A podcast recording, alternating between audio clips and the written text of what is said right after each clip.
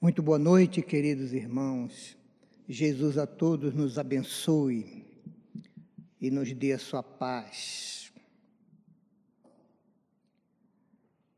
Quando Jesus se despedia dos apóstolos e dos discípulos, naquela última reunião em que houve a última ceia,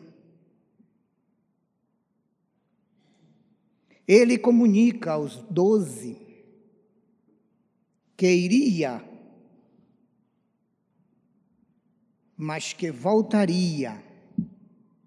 Em pouco tempo eles não o veriam mais. E um pouco mais de tempo eles o veriam novamente.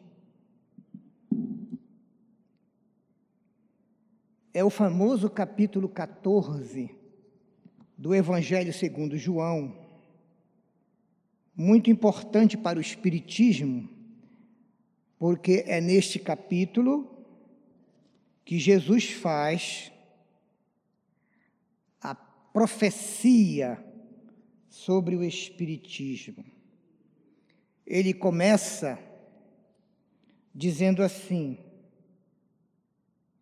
crede em Deus crede em mim, que não se turbe ou não se perturbe o vosso coração.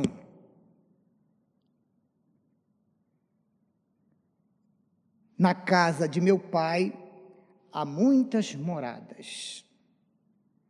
E eu me vou para vos preparar um lugar.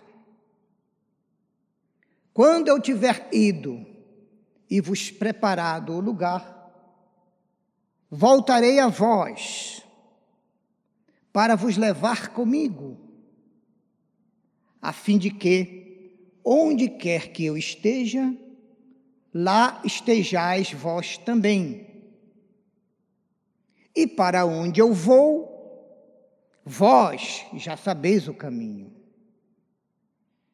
Tomé, o desconfiado, o homem das dúvidas, levantou-se e disse: Mestre, nós não sabemos nem para onde vais. Como é que podemos saber o caminho? Foi então que Jesus, erguendo a voz, respondeu: Eu sou o caminho da verdade e da vida. E ninguém vai ao Pai senão por meio de mim caminho da verdade e da vida. Ora, a vida nos é ofertada por Deus ao nos criar como espíritos, seres inteligentes da criação. E ela nos, né, nos é dada de maneira imortal. Ou seja, todos nós já temos a vida para sempre. Então, que vida é essa que Jesus fala? Se eu já estou vivo, e se ao desencarnar eu só perco este corpo, que aliás não é grande coisa, mas eu perco o corpo, mas continuo como espírito, vivo. Logo, só podemos entender que esta vida que Jesus representa o caminho é uma vida definitiva de um estado de pureza, de felicidade que nunca mais cessarão. E aí, quando interpretamos assim, combina esta vida da qual Jesus é o caminho com a vida eterna que é a expressão bíblica que vem desde o Antigo Testamento. Vida eterna, isto é, a alma, o ser inteligente criado por Deus, alcançou determinado grau de pureza, de iluminação pessoal, por esforço, mérito e conquista, que não mais precisa mergulhar em mundos onde há a vida na matéria, como o nosso, para continuar evoluindo.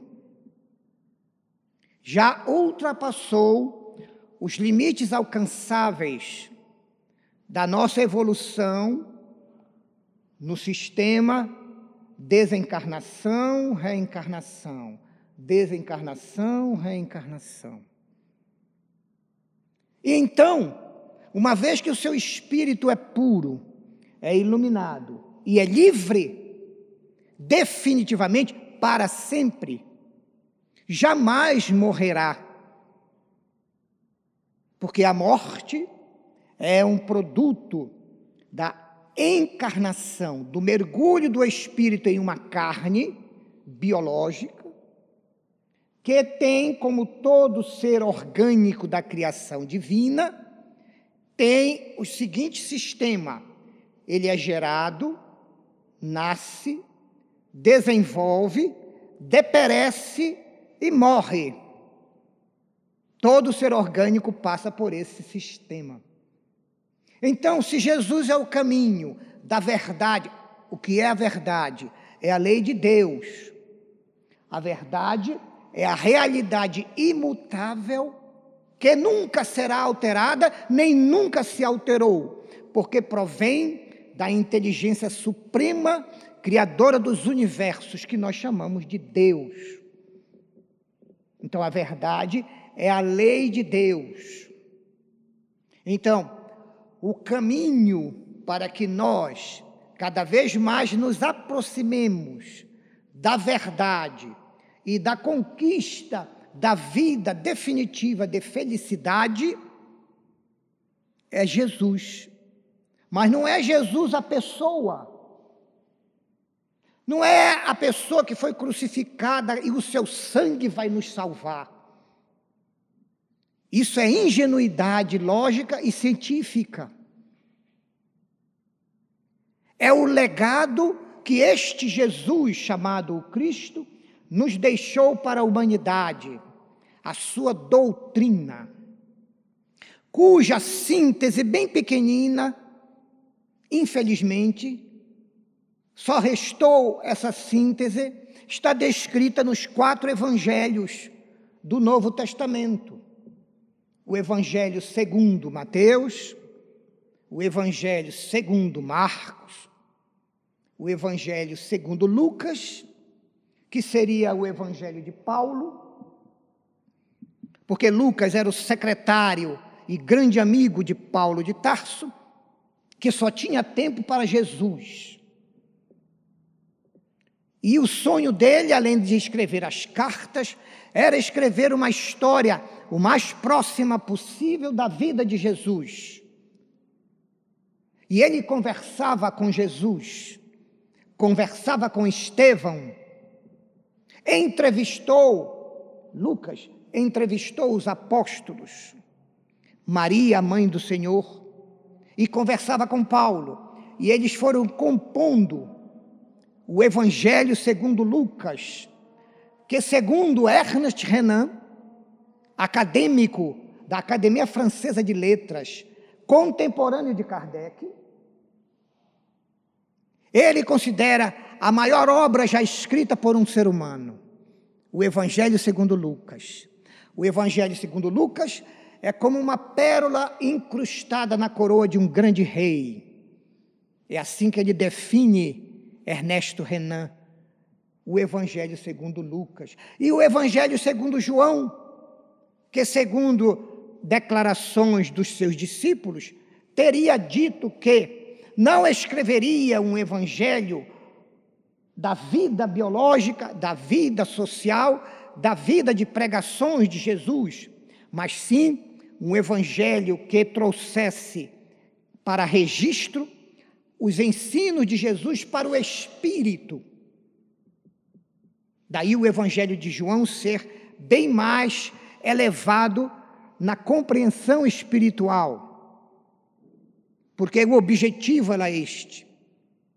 Enquanto que Mateus tinha um objetivo bem terra-terra, queria convencer os leitores que eram judeus para que aceitasse que Jesus era o Messias que se esperava, que vinha salvar Israel, não da escravidão de Roma, mas vinha salvar os israelitas de si mesmos, da escravidão de suas imperfeições morais.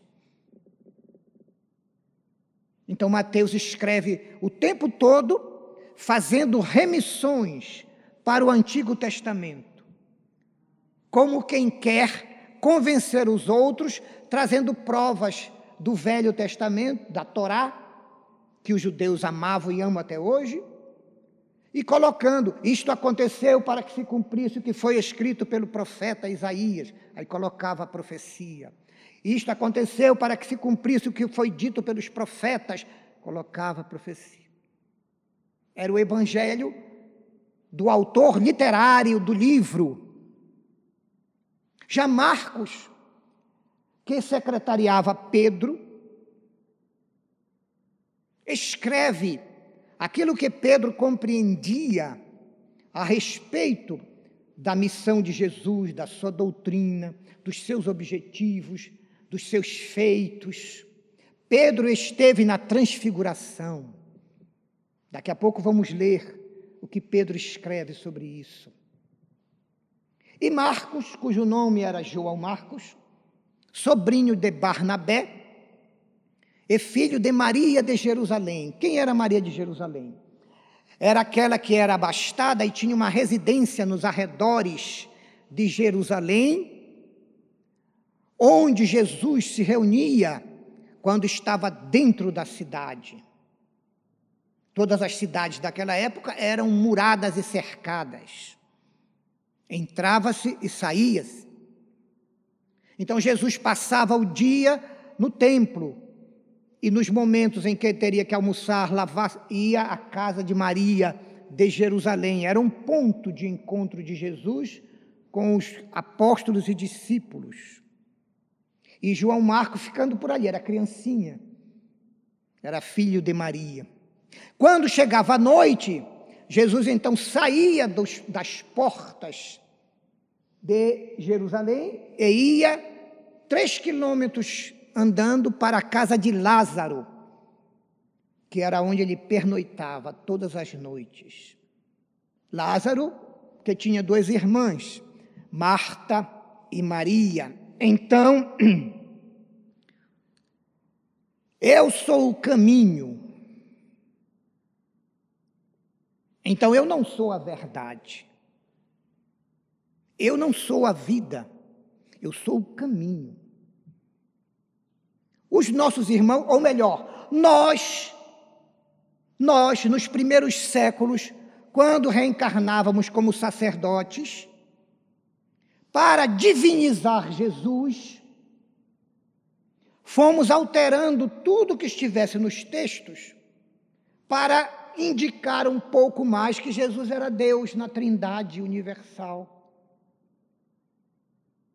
Então, Todas as Bíblias trazem a seguinte tradução: eu, Jesus respondendo a Tomé: Tomé, eu sou o caminho, a verdade e a vida. Essa é a tradição da tradução. Mas quando se traduz do grego, em que foram escritos manuscritos, direto para o português, pelas regras gramaticais do grego, somos obrigados a traduzir: Eu sou o caminho, vírgula, da verdade, vírgula, e da vida. Porque esta foi a pergunta de Tomé. Jesus disse: Para onde eu vou, vós todos já sabeis o caminho. Então a pergunta de Tomé é sobre o caminho, não tem nada a ver com divindade, com trindade universal. Mestre, nós nem sabemos para onde tu vais. Como poderemos saber o caminho? Ele, eu sou o caminho, respondeu a Tomé. Mas ele não estava falando de uma trilha, de uma ruela, de uma estrada, que é um caminho. Ele estava falando do caminho evolutivo das almas, do caminho que todos nós estamos a percorrer. E nas reencarnações futuras, continuaremos percorrendo. Então, como ele não era o caminho de uma trilha, de uma rua, de uma avenida ou de uma estrada, ele esclareceu a Tomé: Eu sou o caminho para a verdade. Que verdade? A verdade existencial de Deus, as suas leis e a sua vontade. E quem caminha para esta verdade conquista por mérito pessoal a vida. Mas que vida, mestre? Se eu estou vivo já e, não, e continuo cheio de imperfeições morais. A vida espiritual definitiva de felicidade, de pureza espiritual e de iluminação. É esta a vida. Então ele faz um caminho ascendente. Eu sou o caminho para vocês todos e para nós. Mas se vocês caminharem, vão conquistar a verdade. E ao conquistar a verdade, se transformaram de tal maneira que conquistaram a vida eterna, que os judeus conheciam a saciedade. Então, Jesus, sendo o caminho da verdade e da vida, ele demonstra que todos temos que caminhar. Para que serve um caminho? Para que as pessoas por ele passem. Então, como Jesus já tinha alcançado a meta, o ponto de chegada, e nós até hoje não, ainda somos todos caminheiros do bem, caminheiros da evolução.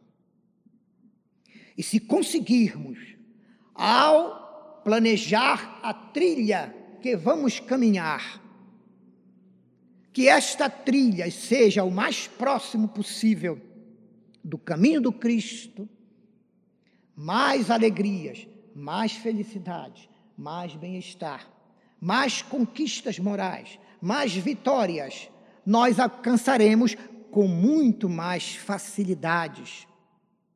E se é com muito mais facilidades, com muito menos sofrimentos. Daí, nesta definição, Jesus estruturou toda a importância universal da sua doutrina.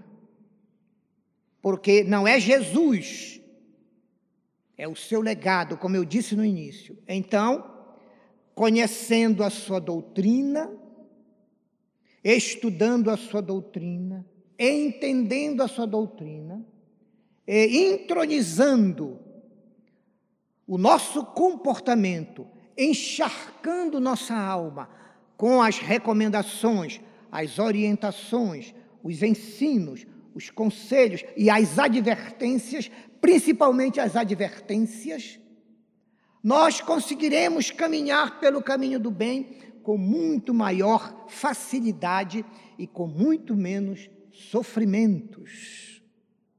Por isso estamos aqui hoje, em pleno terceiro milênio, numa casa espírita,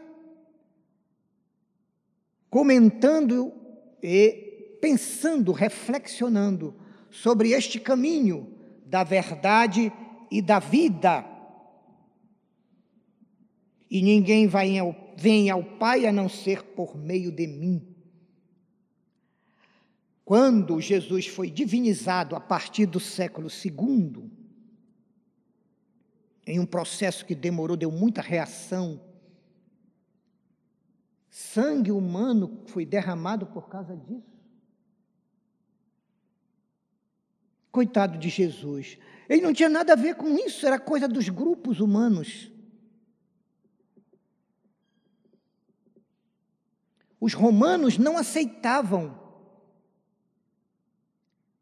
descer a catacumbas para adorar um galileu nazareno que o próprio império havia mandado crucificar, que era a morte mais ignominiosa da humanidade na época. Não aceitamos. Jamais adoraremos um homem que tenha passado pela condenação imperial. Então, como fazer? Tem uma solução. Ele não era apenas um homem, ele era um Deus. Os romanos eram pagãos, tinham vários deuses. Ele era um Deus que desceu à terra para nos amar, trazer a mensagem da paz e entregou-se por nós, não reagiu. Aí os romanos passaram a aceitar este argumento teológico. Mas quando nós lemos o Novo Testamento inteiro, desde a primeira palavra até a última do Apocalipse, Toda vez que Jesus está falando, ele fala dele e do Pai que o enviou. O tempo todo, eu, meu Pai. E quando Paulo escreve suas cartas, Tiago escreve sua carta, Pedro escreve suas cartas e João também, o tempo todo, Jesus é o Filho, falava em nome do Pai trouxe a mensagem do Pai aos homens, era o embaixador divino. No Espiritismo trouxeram um conceito novo, era um médium de Deus para os homens, o intermediário. Na, na linguagem bíblica do Velho Testamento, o mediador. O primeiro mediador foi Abraão. Ele era rico, possuía uma família imensa, era um clã. Lá na Caldeia, na cidade de Ur, não existia hebreu nem israelita, não existia nada. Existia Abraão. O Espírito, está escrito aqui na Bíblia. O Espírito foi até ele, apresentou-se e disse: Levanta o teu acampamento, reúne tudo que é teu, todo o teu pessoal, e vem após mim, que eu vou conduzir tu e teu povo para uma terra onde mana leite e mel. É assim que começa a epopeia do povo hebreu, depois israelita, depois judeu. Um espírito. E está escrito aqui na Bíblia, é lá que a gente lê isso. E aí o Espírito propôs uma aliança qual foi a aliança? Eu te conduzo e toda a tua descendência. E você, você e toda a sua descendência ouvirão as minhas palavras, guardarão no coração e a cumprirão. E eu, de minha parte, protegerei o povo, trarei prosperidade e nunca os deixarei ao desamparo. Foi o primeiro contrato dos futuros hebreus. Abraão assinou, o Espírito assinou embaixo, duas testemunhas assinaram, e foi feita a primeira aliança. Então, quem foi o mediador entre o Espírito e o ser humano? Abraão. Mais tarde veio um outro mediador. Mas o mais importante dos que vieram depois foi Moisés, que conversava com o Senhor e dizia ao povo que o Senhor estava pedindo. O maior mediador, Paulo vai escrever na carta aos Hebreus, o grande sacerdote, o excelente mediador, Jesus. Depois nós ficamos sabendo pelo Espiritismo que todos esses mediadores, Abraão, José no Egito, Jacó, Moisés, Isaías, Jeremias, Ezequiel, Elias, Samuel, todos esses mediadores entre o mundo espiritual e os humanos foram enviados por Cristo. Aquele que havia prometido que viria e veio pessoalmente, encarnando-se com o nome de Jesus de Nazaré. Ora, se era ele o diretor geral que enviava os seus mediadores e cumprindo uma promessa feita, ele também veio. Ele é o supra-sumo, o supremo de todos os mediadores entre Deus e a criatura humana. Por isso ele tem toda razão quando disse a Tomé: O caminho sou eu. Enquanto a humanidade ficar procurando outros caminhos para ser feliz, para viver bem, para não ter doenças do corpo, para não ter enfermidades da alma, enquanto ela procurar isso tudo por outros caminhos que não eu, não encontrará. Terá problemas, não conseguirá os seus objetivos. Então Pedro vai escrever na sua segunda primeira epístola, capítulo 1, ele diz assim: Meus irmãos, é justo que eu desperte vossas almas com as minhas admoestações, advertências. Enquanto ainda estou nesta tenda terrena, na linguagem espírita, enquanto estou encarnado. Enquanto ainda estou nesta tenda terrena, sabendo eu que em breve hei de despojar-me dela, vai desencarnar daqui a poucos tempos. Como, aliás, nosso Senhor Jesus Cristo já me revelou. Jesus disse: Olha, daqui a dois, três anos chegou a tua hora, viu? Acelera aí o processo. Te vira nos 30, porque o tempo está contando. Então ele escreve, Jesus tinha avisado a ele. Por isso eu faço tudo para que vos lembreis sempre das minhas admoestações. Porque não foi contando fábulas, mas por termos sido testemunhas oculares da majestade do Cristo é a transfiguração. A majestade do Cristo é a glória que Cristo teve na sua transfiguração, quando ele deixou transparecer a sua luz perispiritual, que ofuscou Moisés e Elias que conversavam com ele e ainda sobrepujou a luz do sol, já que o fenômeno foi no Monte Tabor, em pleno meio-dia. Então ele diz: Eu fui testemunha da majestade de Jesus Cristo.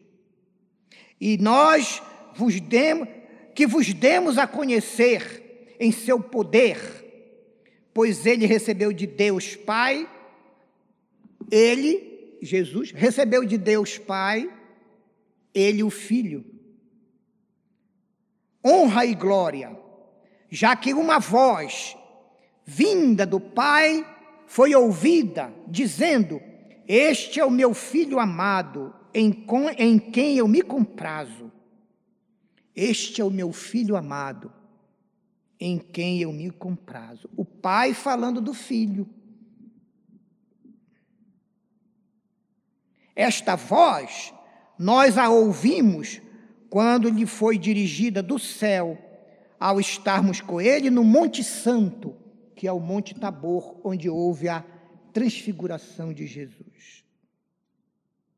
Também, nós temos como mais firme ainda a palavra dos profetas. Quem são os profetas?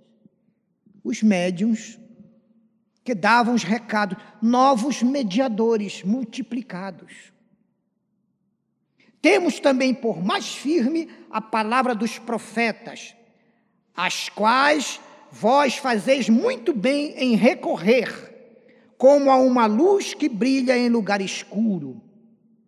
Recorrer sempre à palavra dos profetas para resolver problemas sombrios dos caminhos humanos.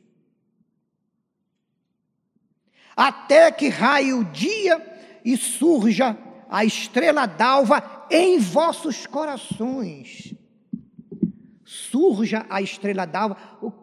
Qual é, qual é um dos epítetos de Jesus? Estrela d'alva. É um dos nomes de Jesus. Filho do homem, filho de Deus, médium de Deus, estrela d'alva. Mas o que é Pedro? Que a estrela d'alva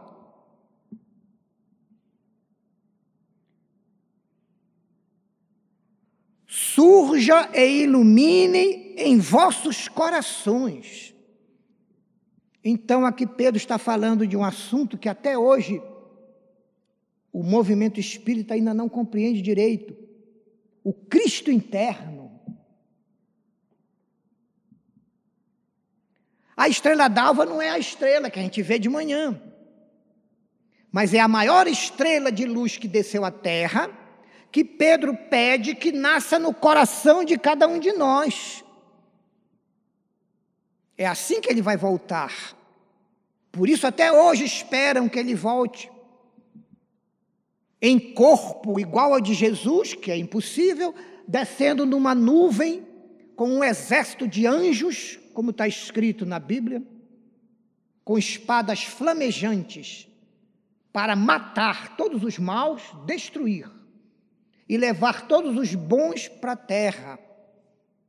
Como é que fica uma mãe que tem um filho único e o ama, mas ele não é um bom filho? mas ela o ama. E ela vai ser levada, porque é uma mulher santa, e o filho vai ser destruído pelos anjos de espadas flamejantes. Só cabeça de homens podem conceber uma ideia dessa, nunca Jesus. Nunca um espírito de luz, gente. Isso é cabeça de pessoas vingativas. Como eles queriam o Messias. Eles queriam o Messias que descesse e, na hora exata, reunisse o povo de Israel para matar os romanos, expulsá-los e assumir o lugar deles. Então, eles não queriam sanar o mal da terra. Eles queriam tirar o pessoal que estava fazendo o mal e ficar no lugar deles. Qual é o espírito de luz que desce a um planeta para se submeter a um absurdo desses? Então, cabeça dos homens inventa essas coisas. Há um livro espetacular de um ex-doutor das igrejas reformistas americano, Bart Ehrman. O nome do livro é sugestivo. É grande o nome do livro. O que Jesus disse, o que Jesus não disse. Eu tenho em casa, já li várias vezes, é, mas é espetacular. Por quê? Porque ele não é espírita. Ele não é católico. Ele recebeu uma comissão, que era um projeto, recebe um dinheiro, para se dedicar às pesquisas, porque ele era um grande pesquisador. E quando ele apresentou o resultado com sinceridade, a congregação que pagou ele para fazer isso não aceitou, não, isso aqui não pode, não. Isso é contra, isso é contra a nossa congregação que está escrito aqui. E aí ele, como era sincero, porque ele concluiu que aquilo foi o que Jesus disse o que Jesus não disse, ele saiu, tornou-se um literato, um filósofo, saiu da sua congregação, mas ficou com a verdade. Ficou com o caminho que ele foi colocado pelas imposições da vida, e neste caminho ele encontrou a verdade em Jesus.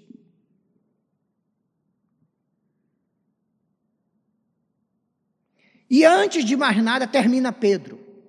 Antes de mais nada, sabei disto, dois pontos, que nenhuma profecia das Escrituras resulta de interpretação particular pois que a profecia jamais veio por vontade de homens, mas os homens, impelidos pelo Espírito, falaram da parte de Deus.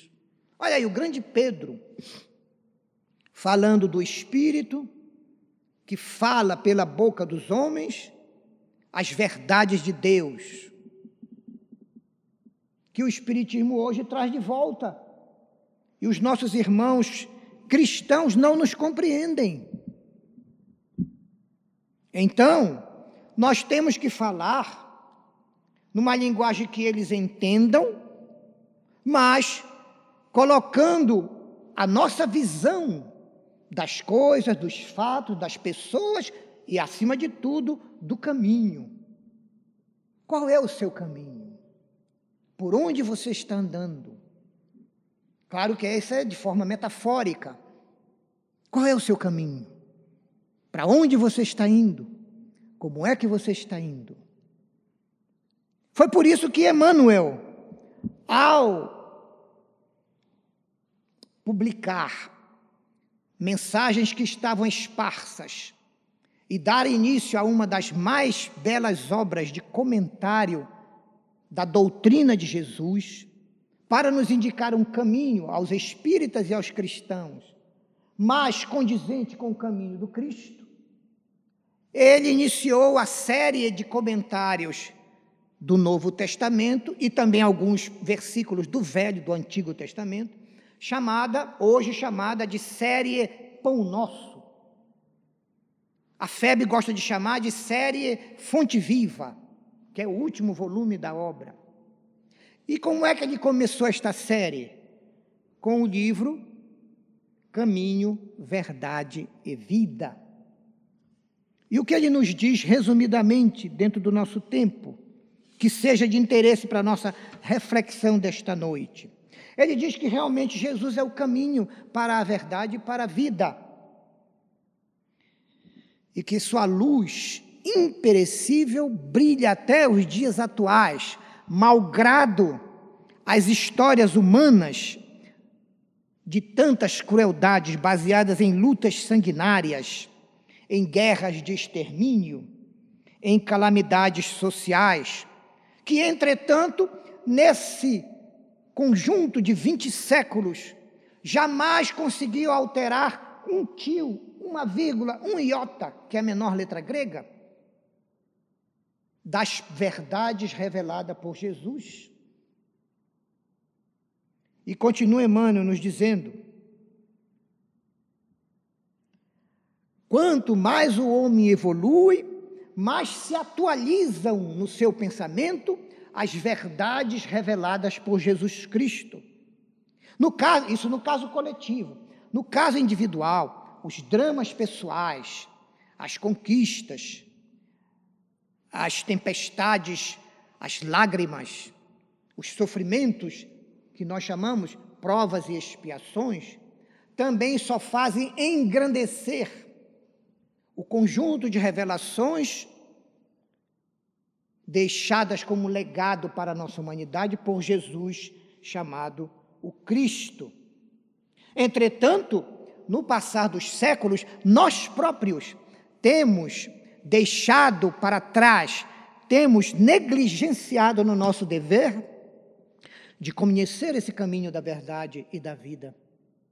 Nas nossas várias e múltiplas reencarnações, temos desprezado o caminho porque estamos indiferentes à verdade e à vida. Estamos mais interessados nesta vida, nas coisas desta vida, que os espíritos superiores chamam de quinquilharias. Então, por causa de disputas por quinquilharias, nós comprometemos a felicidade, o bem-estar e a alegria de viver das nossas almas. Por quê? Porque não estamos interessados nas coisas da verdade da vida mas nas coisas do hotel em que estamos hospedados momentaneamente, chamado Terra. Aqui é um hotel, gente. Já já nós vamos fechar a conta. E às vezes a conta é altíssima. Mais cara do que o dos resorts mais belos do mundo. Mas nos resorts mais belos do mundo, a gente se diverte, a gente come da melhor qualidade, a gente toma um café da manhã de rei, a gente vai à praia que é só atravessar. Dez metros estamos na praia, no oceano. Pelo menos tem isso no resort. É caro, mas tem. Agora, levar uma vidinha cheia de problemas, tropeços, doenças, complicações, brigas, relacionamentos doentios, e ainda ter que pagar um preço alto por esse hotel, gente. Não é culpa do gerente. nem é culpa do dono do hotel. É culpa dos hóspedes, que somos nós. Então, Emmanuel nos aconselha: precisamos deixar de ser indiferentes ante aos patrimônios, ele chama de patrimônio, do conhecimento da verdade e do conhecimento da vida. Lá em João também, só que agora no capítulo 8, versículos 31 e 32, Jesus vai tocar no mesmo tema. Ele diz aos doze: Se vós permanecerdes na minha palavra, olha o verbo que ele usa, permanecerdes. Indica permanência, todo dia, o tempo todo. Se vós realmente permanecerdes na minha palavra, sereis verdadeiramente meus discípulos e conhecereis a verdade, e a verdade vos fará livres. Que as Bíblias traduzem, vos libertará. Por quê? Porque se a verdade vai me libertar, é problema dela, ela que se vire para me libertar. É sempre botando interesses, negociatas das coisas de Deus. Mas a tradução do grego, conhecereis a verdade e a verdade vos tornará. É um processo, é uma modificação, é uma mudança de vida. A verdade vos tornará livres. Livres de quê? De expiações, de testemunhos, de karmas ruins livres da escravidão ao pecado, como escreve Paulo. Em Gálatas, capítulo 2, versículo 20, ele diz uma das coisas mais belas de todas as cartas: Eu vivo, mas já não sou eu que vive, é o Cristo que vive em mim. Encontrou o caminho da verdade e da vida. Mas quem é que quer passar pelo que Paulo passou? Nenhum de nós. Nós queremos continuar frequentando nossa casa espírita, a nossa Assembleia de Deus, a nossa igreja de Nossa Senhora de Nazaré, lá da minha terra. Neste mês que teve o Sírio, há poucos domingos, Sírio de Nazaré. Coisa maravilhosa. Dois milhões de pessoas nas ruas cantando e orando. Claro que é coisa externa, é uma imagem, mas devido a mais de 200 anos deste evento, os espíritos congregam, se harmonizam espíritos de padres, de bispos desencarnados, espíritos, de, espíritos desencarnados de pastores, de chefes de assembleias de Deus, de protestantes famosos, já desencarnados, se unem para diminuir as angústias do povo, dois milhões de pessoas em sofrimento chorando e cantando. E quando você está lá na rua e começa a chegar uma coisa que você começa a se arrepiar e tremendo por dentro. E aquilo vai se aproximando e você vai tremendo mais. E começa a chorar, não sabe por quê. E de repente você vê a, a Berlinda com a Santa está chegando. E durante todo o tempo que ela vai passando por você, quase meia hora, porque anda devagarzinho. É a manhã inteira a procissão. Você chora, joga tudo de emoção velha, todo lixo emocional você joga fora.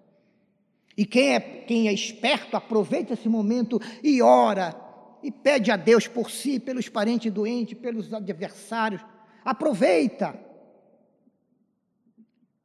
E depois você se recupera, fica 24 horas se recuperando. Aí pega o avião e vem embora para Brasília de volta. Porque na segunda-feira tem que trabalhar, claro, né? Então, o caminho de Jesus para a verdade e a vida não se preocupa com crenças exteriores. Eu sou isso, eu sou aquilo. Ah, eu não sou nenhum dos dois, eu sou isso ou outro. Não importa. O que importa é a fé de cada um e o trabalho no bem e o esforço para se melhorar. É isso que importa. O caminho da verdade da vida não tem religião. Jesus nunca foi católico, nem existiu o catolicismo. Também Jesus não foi cristão, porque fundaram o cristianismo depois que ele foi embora. Foi Paulo praticamente quem fundou o cristianismo a partir do ano de 55. Jesus foi embora por volta do ano 30, 32. Também Jesus nunca foi espírita. E muito menos protestante, que é uma briga do católico lá do século XVI. Mas todos querem ser donos de Jesus. O caminho que ele ofereceu para qualquer um que tenha fé. Por isso ele disse: qualquer um de vós que cumpra a palavra de meu Pai que está nos céus. Esse é meu irmão, minha irmã, minha mãe, disse ele lá. Também disse ele: Deixai vir as minhas criancinhas, porque o reino dos céus é para todos aqueles que a elas se assemelham. São adultos, mas são puros como as crianças. O que é muito raro. Infelizmente. O Senhor, contudo, não nos abandona, nunca nos deixa ao desamparo. Cada dia reforça e renova os títulos vencidos com tolerância para com as nossas dívidas. Títulos vencidos, na linguagem espírita, as nossas expiações e provas. Mais expiações do que provas porque se são títulos vencidos, são dívidas antigas que a gente vem rolando, pedindo a misericórdia de Deus para não pagar nesta encarnação, deixa para outra. Mas chega um dia que não dá para renovar a promissória. Não é? Chega um dia que o papagaio não cabe mais. Então você tem que pagar a dívida lembrando a parábola de Jesus, do credor incompassivo. Ou seja, o credor sem compaixão, que era devedor de, do Senhor, que tinha compaixão. Ele devia 10 mil talentos, uma fortuna incalculável, já que um talento de ouro tem 24 quilos. Quanto será 24 quilos de ouro hoje em dia? Ele tinha 10 mil talentos, ele devia. Mas ele chorou, implorou, se esforçou, disse que ia fazer todo o possível. E o Senhor teve compaixão e perdoou. Não só a promissória vencida, perdoou a dívida. E quando ele saiu dali, encontrou o irmão dele, o nosso próximo, que só lhe devia 100 denários, atualizando, 100 dólares. Que disse o mesmo que ele disse ao Senhor: tem paciência, eu vou trabalhar, eu vou conseguir, eu vou te pagar, tu não vais ficar no prejuízo. Mas ele não teve piedade, agarrou pelo pescoço e levou à prisão, até que ele vendesse sua esposa, ou suas filhas, ou tudo que tinha para pagar a dívida. Aí a cobra fumou. Por quê? Denunciaram ao Senhor o que ele tinha feito. E adivinhe quem fez essa denúncia? A consciência dele. A nossa consciência registra tudo o que pensamos, falamos e fazemos. É ela que nos acusa perante a justiça. Então, mandaram chamar de novo o servo. E o Senhor disse: servo mau, eu tinha te perdoado a tua imensa dívida Tu estavas no dever de perdoar do teu irmão. Mas já que tu não fizeste isso, agora tu vais pagar a dívida que tu tens. E o entregou aos verdugos, para que ele fosse levado para a região onde há choro e ranger de dentes. Reencarnou de novo. Reencarnou de novo para pagar. para continuar pagando, mas com misericórdia, lógico. Então, esse é o caminho. Nós complicamos o caminho quando nos afastamos de Jesus e do seu Evangelho. Porque afastarmos-nos de Jesus e do seu Evangelho é nos afastarmos automaticamente de Deus, já que Ele é o nosso mediador universal. Então, cumpre a nós como espíritas que tem a missão de trazer de volta o cristianismo de Jesus, não o da cabeça dos homens, cumpre-nos conhecer melhor cada vez mais a doutrina espírita, a história de Jesus, a sua doutrina, a moral, e irmos adequando o nosso comportamento mental, o nosso comportamento oral e as nossas ações adequando as normas do caminhar pelo caminho da verdade e da vida. Se fizermos isso, dentro das nossas possibilidades, Deus não pede nada que você não possa dar a Ele, nada. Só nos é exigido o que temos condições de fazer e não estamos querendo ou não sabemos fazer. Então aí nós ajustamos o nosso comportamento, Vamos, como diz Emmanuel, vamos incorporando no dia a dia as recomendações de Jesus e o nosso caminho em cada reencarnação vai sendo aplanado, como fez João Batista, o precursor, vai sendo aplanado, nivelado, tirando os tropeços e os obstáculos para que nós possamos caminhar com maior velocidade em busca da nossa felicidade. Jesus não precisa de nada de nós, nem Deus, nem doutor Bezerra de Mineiro, nem nenhum espírito. Eles, não precisam, eles já são felizes, já são plenificados. Nós é que ainda estamos enrolando até hoje.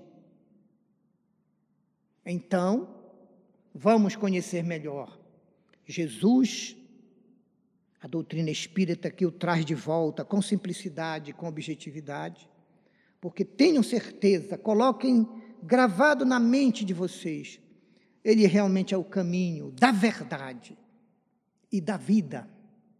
E nós não nos conectaremos com Deus a não ser por meio dele. Muito obrigado a todos por estarem aqui, por nos ajudarem com seus pensamentos e sorrisos que a paz de Jesus continue com todos e ilumine os caminhos de cada um, para que não tropeçamos nas sombras das nossas próprias dificuldades. Uma boa noite.